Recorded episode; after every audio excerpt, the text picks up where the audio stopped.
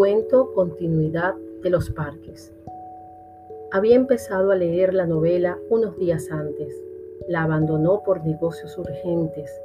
Volvió a abrirla cuando regresaba en tren a la finca. Se dejaba interesar lentamente por la trama, por el dibujo de los personajes. Esa tarde, después de escribir una carta a su apoderado y discutir con el mayordomo una cuestión de aparcerías, volvió al libro en la tranquilidad del estudio que miraba hacia el Parque de los Robles.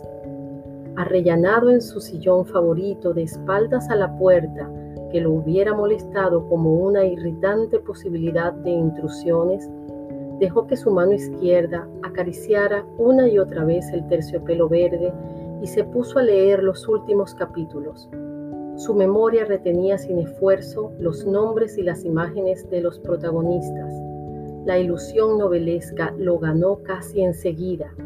Gozaba del placer casi perverso de verse desgajando línea a línea de lo que lo rodeaba y sentir a la vez que su cabeza descansaba cómodamente en el terciopelo del alto respaldo.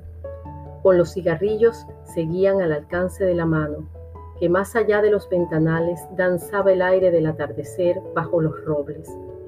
Palabra a palabra absorbido por la sórdida disyuntiva de los héroes, dejándose ir hacia las imágenes que se concertaban y adquirían color y movimiento, fue testigo del último encuentro en la cabaña del monte. Primero entraba la mujer, recelosa. Ahora llegaba el amante, lastimada la cara por un chicotazo de una rama. Admirablemente restellaba ella la sangre con sus besos, pero él rechazaba las caricias. No había venido para repetir las ceremonias de una pasión secreta, protegida por un mundo de hojas secas y senderos furtivos. El puñal se entibiaba contra su pecho y debajo latía la libertad agazapada. Un diálogo inherente corría por las páginas como un arroyo de serpientes y se sentía que todo estaba decidido desde siempre hasta esas caricias que enredaban el cuerpo del amante como queriendo retenerlo y disuadirlo, dibujaban abominablemente la figura de otro cuerpo que era necesario destruir. Nada había sido olvidado, coartadas, azares, posibles errores. A partir de esa hora, cada instante tenía su empleo minuciosamente atribuido. El doble repaso despiadado se interrumpía apenas para que una mano acariciara una mejilla. Empezaba a anochecer. Sin mirarse ya, atados rígidamente a la tarea que los esperaba, se separaron en la puerta de la cabaña. Ella debía seguir por la senda que iba al norte. Desde la senda opuesta, él se volvió en un instante para verla correr con el pelo suelto. Corrió a su vez parapetándose en los árboles y los setos, hasta distinguir en la bruma malva del crepúsculo la alameda que llevaba a la casa. Los perros no debían ladrar y no ladraron. El mayordomo no estaría a esa hora y no estaba. Subió los tres peldaños del porche y entró. Desde la sangre galopando en sus oídos le llegaban las palabras de la mujer.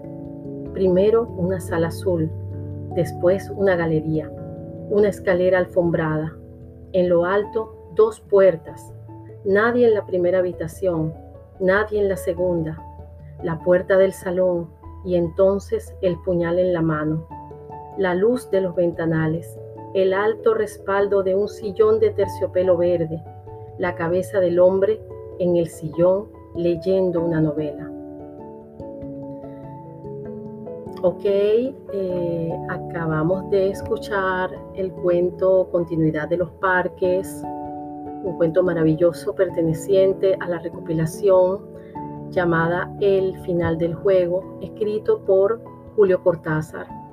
Julio Cortázar, quien fue uno de los autores más carismáticos y enriquecedores latinoamericanos de origen argentino y nacido en Bélgica, y quien perteneció al boom latinoamericano en este cuento corto observamos claramente los rasgos surrealistas propios del autor, Un relato muy corto cuya estructura es lineal y combina también los elementos del realismo mágico, en donde se une la realidad y lo fantástico en un hombre que pareciera leer su propio destino final a manos del amante de su esposa.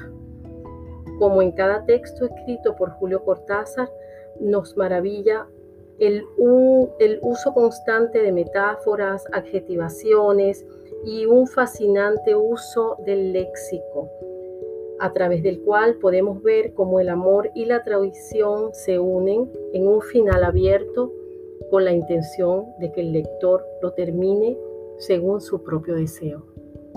Hasta la próxima.